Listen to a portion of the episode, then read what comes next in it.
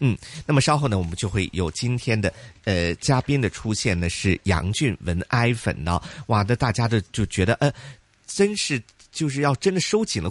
现在呢，来的自由行多呢，打个呃，有很多人说是反对了，说认为呃行某的行，那么真的收紧的话，大家又其实挺担心的，会对一些零售业有一些打击啊。那么所以呢，我们看到这整个市股市呢也是受到一些拖累的啊。好，那么今现在电话线上马上接通的是来自胜利证券副总裁兼基金经理杨俊文 iPhone，恭喜发 财！哎恭喜發財！恭喜發財！大家揾多啲啊！今年一定要揾個好嘅舊年祝你，係啊，因為舊年唔好啊！你你 話係啊，羊年梗係要揾多啲啦。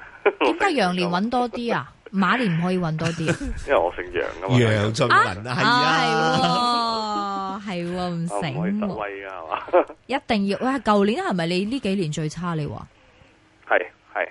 今咁年一多定咁多年啊，零七咁年到真零七年到係而家仲需要金融風暴上年。真係係啊，即係上年真係講真，誒、嗰、個玩法咧係嗱，其實咁嘅市場啊，不停咁變緊啦，係嘛？你唔你唔嗱，我講緊唔好話十，唔好話誒誒幾幾多年前啊，誒、三年前我每一日用個炒嘅方法，同埋上年已經唔同。咁上年同而家最新嘅炒法咧，亦都有唔同。咁但係咧，而家轉嗰個炒法嗰個密度咧，真係好快。即係你一個方法咧，以前咧可以咧可能揾兩三一兩年啦嘅錢，即係日日都用同一個方法，日日都可以喺個市場度可能誒、呃普遍嚟講都成功嘅。咁但係而家你發覺咧，用新嘅方法去去玩咧，不停用唔同嘅新嘅方法玩，正常係咁啊，舊嘅方法唔 work 先會有新嘅啫。嗯，因為你唔會話，因為玩得好地地，你唔會唔會無端端轉嘅。嗯咁但係你發覺而家幾個月呢，就已經轉一轉嘅，嗰啲玩法係係係唔同晒。好似譬如舉例，上年十月之後開始呢個玩法又唔同晒。即係自從一滬港通一通咗之後，咦個嗰、個玩嘅方法唔同咗咯喎，咁你又又要轉，咁而家轉嘅方法係好快啦，咁變咗其實你每一段轉嘅時間你要適應噶嘛。咁你適應嘅時間基本上你係比較難獲利，咁變咗你獲利嗰個時間咪短咗咯，嗯，係啦。係咪都係比較 professional？依家剩翻喺市場玩嗰啲人，就俾個 professional。其實咁講咯，其實我又覺得就唔係好關誒、呃 pro 唔 professional 事 嘅，即係我自己覺得就係話誒嗰即係我我就 assume 啊啦，理論上市場係冇嘅，我 assume 個市場有莊家嘅，嗯即係呢個係我成套投資理論嗰個建基之處嚟嗯嘅。如果啊我啊 assume 個市場係冇莊家嘅話咧，我成套投資即係我自己個人嘅投資嘅理論已經係冧咗㗎啦。嗯咁如果阿孫有莊莊家嘅話，我只會咁樣 comment 呢啲莊家越嚟越孤寒咯。 即係水位越嚟越比你少啦，係係嘛啊？，以前好，以前就好豪 咧，是但咧，你攞去攞去使唔緊要。咁啊，而家而家就就就弱過以前啦。明白。不过其实我要恭喜你哦，因为呢，在去年呢，其实啊，你在我们节目中有提过，嗯哼你系有投资新界的士嘅哦，牌，係啊，好似都升唔少喎，升咗啲啦。都都都都都唔错啊，系咪？如果你以回報率嚟講係唔錯嘅，咁你以每一步計啦，咁入咗幾多我就唔講啦。咁誒誒誒，依家幾多錢啊？啊？而家最新個價格嘅最新嘅價格我唔知嘅，因為咧最新嘅價格你真係要落去誒、呃、車行问噶吓，門口嗰度睇嘅，睇一睇㗎啦。啊咁我只能夠知道大概幾日之前。几日啦？嗯最準確嗰個價。咁自幾日之前呢，一直到農曆年之前呢，淨係正牌價，正牌價係五百四十四萬嘅新界的。啊咁呢，如果誒誒、呃呃紅的呢，誒、就係六百九十一萬嘅，又去到差唔多高位噶咯喎。應該係新應該高位嚟㗎啦。啊，我記我記得以前都去過六六百九十萬。呃誒唔係市區的，唔係新界的，應該高位嚟㗎。新界哦係咯，新界我我我講緊市區市區嗰個係又係高高位，係啊，試過七百幾係咪啊？七百幾試嘅，過咁所以就其實而家市區嚟講係唔係最高價嚟嘅應該？新界的係五百四十萬，你買嗰陣時係四百六啊，四百四啊，誒呃唔、同時間有唔同喎、應該係二百二開始嘅喎、我自己二百一定二百二。吓你唔係舊年買㗎，你係買咗好耐嘅原來。誒呃係咯係咯，哦，我你嘅意思係唔止一個 咯，我明啦。你話係咯係咯，睇下你咩咁時間 我就唔買， 講啦。明白？哦，我二百幾開始買真係升，嗯那同埋嗰陣時好正㗎，嗰陣時咧買的士咧俾個按金好少㗎。嗯之前買的士咧嗰、個按金講緊係新界的啊，嗰、個按金係係咪十萬蚊嘅咋，定係十五萬嘅咋一部？嗯啊哈啊哈啊哈咁咧、啊就哈，買二百幾萬嗯嘢之卡差唔多係十幾倍㗎。嗯嗯同埋咧，以前咧就好輕鬆嘅，即係誒嗰個銀行唔會唔乜都唔使嘅，總之你肯買得㗎啦，嗯佢中間借俾你。嗯咁後尾一路升升升升升升，升到最近呢，其實呢幾個月嘅變化都大嘅，嗯升到其實舊年嘅十月啊，即係香港發生咗啲啊政治嘅事件啦，咁啊令到啊誒、即係好有一部分人驚驚就係話覺得喂香港掂唔掂呢？啊，或者就阻咗啲路，咁呢，就一有呢啲事發生呢，個牌價就回落，咁會由個高位回落嚟講，大概十個 percent 多啲嘅，過十個 percent 嘅。最高的时候是多 少？最高我睇一睇先啊，新界的最高嘅時候嗯哼支持應該而家啦， 我知你話係回落咗十個 percent，有咩位回落到咩位？咩位啊？大概係零誒一二年，一二年嗰陣時係最高嘅，嗯，幾都係多？五百誒誒三五百四度啦，嗯嗯而家就五百四十幾。嗯咁咧就誒、呃，總之其實由之前嘅高位咧，其實誒、呃之前因為其實上年咧嘅年頭咧都仲係五百，差唔多五百，啲而家個價咧。嗯咁、到其實舊年嘅十月咧，之前係唔係好耐嘅啫，舊年十月只不過兩三個月之三個月之前嘅啫。咁啊回落到最低四百八十萬嘅，嗯咁其實你計啦，五百四同埋四百八十都爭六十萬喎。嗯正牌價我講緊唔計架車啊。咁你諗下啦，就係話，但係你嗰個按金就好唔同啦，因為舊年十月嘅時候呢，銀行呢係願意借幾多錢呢？借四百二十萬出嚟哇嘅一步。啊哈啊哈咁呢，但係而家呢，就升咗啦，銀行都係只係願意借四百二十萬啦。嗯即係總之，銀行借出嚟嘅錢係冇變過嘅，嗯但係嗰、個誒、呃、車價就爭咗好遠啦。啊嗯嗯嗯嗯嗯咁你變咗，其實你個首期會變咗係百幾萬一步啦，之前嗯係幾十萬，即係差唔多唔唔止一百萬一步啦。嗯咁變咗就係話你買入嘅話，個成本係變咗差咗好遠。雖然只不過幾個月嘅時間，咁誒誒，當然啦，以前嚟講，其實你發覺借貸嗰個比率越嚟越低啦，即係由十萬蚊借到誒二百幾萬，即九十幾個 percent 咧借，到誒而家最近你講緊係借七成到嘅啫，最新。嗯係啊，嗯即七成度。咁你諗下，由九十幾個 percent 同七十幾個 percent，另外隻銀碼仲要大咗唔多喎。咁你嗯變咗你個首期嗰個銀碼係大咗好多嘅。啊嗯嗯嗯，但是現在這個回報率是多少？比如說你誒、呃之前話四百幾萬嗰陣時個，即係舊年啦，個回報率係幾多啊？嗱，誒而家就低咗好多啦。誒嗯而家呢幾個月咧，唯一一個變化就係話新界的嚟計咧，嗰、個誒呃市區的冇變，新界的嗰個每個月個月租差咗九百蚊一個月，之前我當嘅當夠佢一千啊蚊啦，係咪？因為加咗誒、呃即時租，咁我個回報咧就大概誒、呃未除使費之前啊，即係好似樓即係樓咁，即係誒呃淨收個租金，嗯未除使費之前大概係四點五至四點八嘅，如果四四百嗯八十萬嗰陣時，咁其實都可以嘅。因為扣完之後都你當扣完之後都仲仲有四嘅，其實嗯，係啦，即係仲有四個 percent 㗎。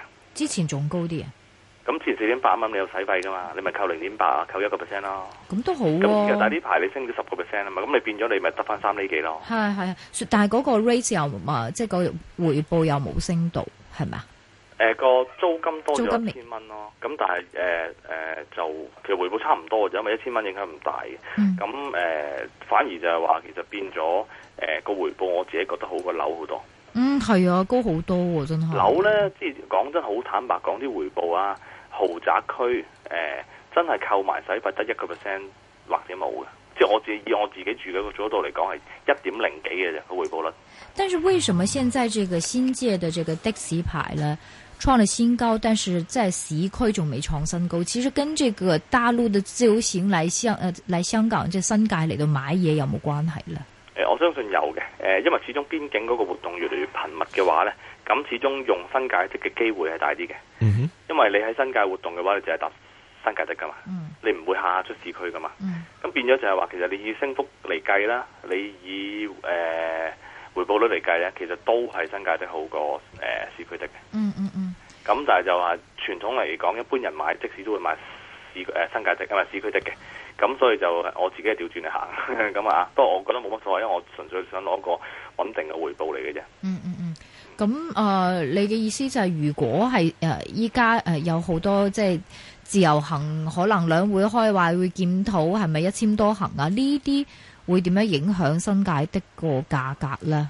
咁如果有嘅話，就一定回落啲㗎啦。嗯但係始終你話誒、我以譬如租金個角度嚟睇咧，影響唔大。咁多年嚟，即使個租金有升冇跌，只有唔加租，冇冇減租嘅。係係嗯係啊，佢同佢同佢同誒住宅有少少唔同。住宅咧就誒係啲比較自由市場，係啊咁誒會減即嘅使咧係係誒誒，我話 assume 下 assume 都係有啲漲價喺度， 啊，的士都有係嘛？即係有啲人揸好多的士，佢決定佢話到事咯。啊，係啊，即係啊嗱，當然佢冇認佢自己莊家， 即係等於個股市咁就冇一個人走出嚟認我係當家咁樣。即係當期權期指係有嘅，但係股票市場冇。但係事實上，大家玩落去，你就知道，哦，原來有一啲無形之手係決定喺某啲人手上高。嗯，係，所以你覺得如果真係，呃譬如等嗰、個，即係如果兩會有咩召開啊，會有啲咩自由行嘅決定啊，或者係提出嘅話咧，會唔會回落之後，如果啲人想買的士牌，係咪一個機會咧？誒、 因為你覺得依家呃太貴啊人哋我唔知啦，你問我我會繼續繼續買入啊？你你仲想買啊？你應該好多噶喎，唔係好多，唔係好多。即係你仲會考慮 係投即係如果資？我係我係再有機會係回落翻落，我自己會入咯。因你為覺得咩啊位啊？咩位可以入？最好五百樓下啦，因為你變咗你其實有四點幾個 percent 回報，其實都可以，因為你。係你咯嗰。個利息支出二點幾啫嘛，但係呢、個呢、個出即係即係出租個管理好麻煩嘅係嘛？嗰啲啊，嗰啲我唔理嘅喎，嗰啲係交交俾管理公司管嘅。所以所以你嗰啲嗯 cost 計埋呢啲管理公司幫你管理呢啲費用咯係啊，已經計埋晒。所以我頭先咪話減一厘咯。喎。哦，明白。係即係等於就係話，因為譬如你樓嘅話，你好多噶嘛，你又要交税，又要俾管理費，又係要啊，俾差餉，係啊，又要租客壞車，要幫佢維修係係嘛，啊，又要仲有啲咩啊？仲有誒、嗯差餉、管理費、地租啊，維修係費係咁，仲有層樓嘅折舊咧。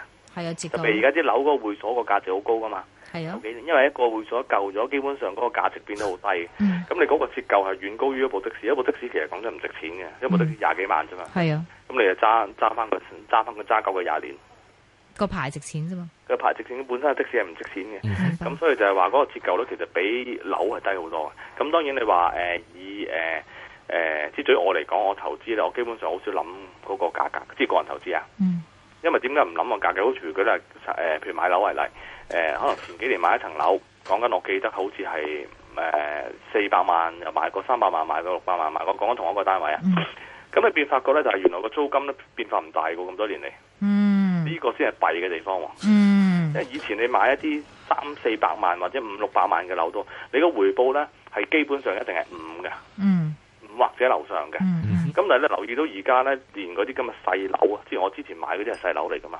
嗯，基本上，哇！啲回報率其實都幾低下。咁當然啦，譬如我係好耐之前買嘅，咁梗係冇問題啦。我只不過加租加同個樓價基本上脫節啫嘛，即係樓價就升咗好多，咁但係我租金就加唔到幾多。咁咧，誒誒，呢個係香港樓市嗰個怪現象嚟。一般如果我我我都幾肯定嘅，而家一啲一線嘅誒、呃、樓市啊，嗰、個誒、呃細價樓，即係唔好中細價樓啦，嗰、個回報率咧應該跌到二樓下噶啦，實際回報率嗯一要點幾㗎，嘅啫。有㗎，即係基本上你每個月咧係負資產緊 嘅。點樣為之負資產咧？就係、話你銀行你俾緊二點幾厘息，但係你實收購埋啲嘢咧就收得一點幾厘，咁你咪負資產咯。其實你日日你你其實持續性係養緊層樓嘅。嗯嗯嗯，當然層樓會幫你慳到啲錢，特別係如果你自住嘅話。但係你話以投資角度嚟講，已經係冇回報㗎啦。嗯嗯嗯，所以你大概一個啊，譬如新界的士牌咧，大概一個月可以實收即係萬萬七萬八蚊，係咪萬？唔係二萬幾㗎。收到啊，即係扣除使費。扣除使費，你視乎你個管理公司啦，同埋你誒嗰、兩個幫你揸的士嗰兩個人嗰個狀況啦。扣除使費啊扣除使費誒、呃，應該差唔多有萬八蚊嘅，係咯，萬八蚊咯，即係差唔多四厘，係啊，咁萬相八當唔錯喎。其實你如果係一個中產嘅話，買一兩個嘅話，夠退休嘅咯噃。其實咁嗱，而家我諗啊，中產嘅定義又唔可以咁定喎。嗱，啊因為中產嘅定義就係政府嗱，其實中產政府有定義嘅，我哋私人冇定義咩叫中產，咁我就跟政府嘅定義嘅。你其實你睇下公屋，唔係唔係公屋居屋，佢俾你最高個入息嗰、個啊，咪有個一個家庭咧，咪四萬幾蚊嘅。係都仲可以申請居屋嘅。其實總之逢親家庭月入四萬幾蚊或者以下呢，基本上嗰啲叫做受資助階層，嗰扎呢係唔係中產嚟嘅？嗰扎係受資助階層。嗯政府已經係唔當佢中產啦，咁我自己都唔當，因為我跟政府嘅，即係呢啲好好 strict 嘅嘢嚟嘅。嗯咁等於逢親你家庭月入係五萬蚊樓上啦，咁你就叫做啱啱踏入咗中產嗰個線啦。你計到啦，你每個月如果你收租，即係當你一段時間供完之後啦，你譬如萬八蚊嚟計，你要有三部的士，你先可以過到中產嘅生活。嗯，如果唔係，你仍然都只不過係一個受資助嘅嘅人嚟嘅啫，或者家庭。你咁樣定義咧，令到好多人哇哇哇，咁咁真係要千五萬啊！呢、個呢、個係要係係要政府定噶嘛，唔係我定噶嘛。啊你知你唔能夠將嗰個責任推咗俾我，我我覺得我跟政府就係係合理嘅。 Ivan 肯定唔係中產 level 噶啦，不是啦肯定中產以上噶啦。係我係中產嚟㗎。啊哦你都係中產政府嘅定義我都係中產嚟㗎。 咁咩咩叫呃咩叫即係诶 最高一層咧？呃中產之後嗰個定義係乜嘢啊？嗱，中產又有幾多標準嘅？政府會定義一個啦，國際標準又會定義一個嘅。中產之上係乜嘢啊？中中產產咪中高產，跟住中高高高息啦，高息收入嗰啲係乜嘢啊？嗰、個定義係咩啊？幾多高產幾多萬一個月啊？嗰啲係打工皇帝。咁其實 佢哋嗱高產咧，其實就係高誒以以前啊啦，幾年前啦，我而家唔知啦。舊嘅數據誒、呃有誒三百萬美元，唔係唔係五百五百萬美元，sorry，噏錯咗，三五百萬美元嘅淨資產，嗯哼，樓上嗰啲係叫做高產啦，嗯，即係佢高產唔係計入息㗎啦，係啊，計你計你咩嘅？係啊，五百萬淨資產冇美金 OK，喎，唔唔係嗯港緊要幣啊啦。。所以我們這一線金融網希望大家幫助大家，呃，到中產的這中個產投資， 起碼目標三個的士新界的士牌，千五萬嘅啊咁就可以啫。嚟，可以大家接嚟到呢個努力下六百五十萬現實，唔係三喎邊係窮一千六百八十萬， 一千六百八係啦，三三。OK，講翻個市啦，最近好好多業績出嚟喎。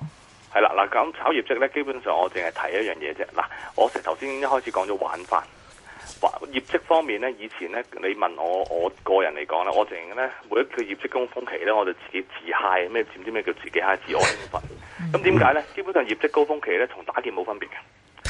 咁點解咧？基本上咧，逢親買入呢個業績之前，即係咪逢親公布業績之前，你基本上咧，諗望下，譬如聽日、後日有咩業績公布，你買咗佢先，唔使理佢咁多，唔使研究，乜都唔使做，買入去。跟住咧，基本上公布咗業績之後，多數都係升嘅。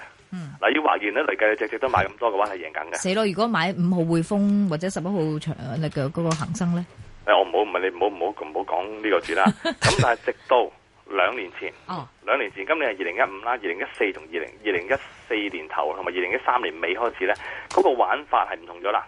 個玩法就係話，你喺業績公佈之前，其實講真，我哋呢行嘅 keep 住覺得咁揾到錢就繼續做噶啦，啱唔啱先？我係重複不斷咁去用贏錢嘅方法再贏錢啫嘛。咁、我哋呢，去到呢一三年嘅尾都用同呢個方法啦，跟住呢就大鑊啦。點解呢？原來發覺全部業績公佈出嚟，最尾呢都係跌嘅。直到你有少部分係優於預期嘅升少少，但係呢之前差於預期嗰啲一日跌廿個 percent 咁樣咯。嗯嗯嗯，咁你變咗發覺就係呢個玩法唔得啦。咁而家我哋嘅玩法就轉咗，轉成點呢？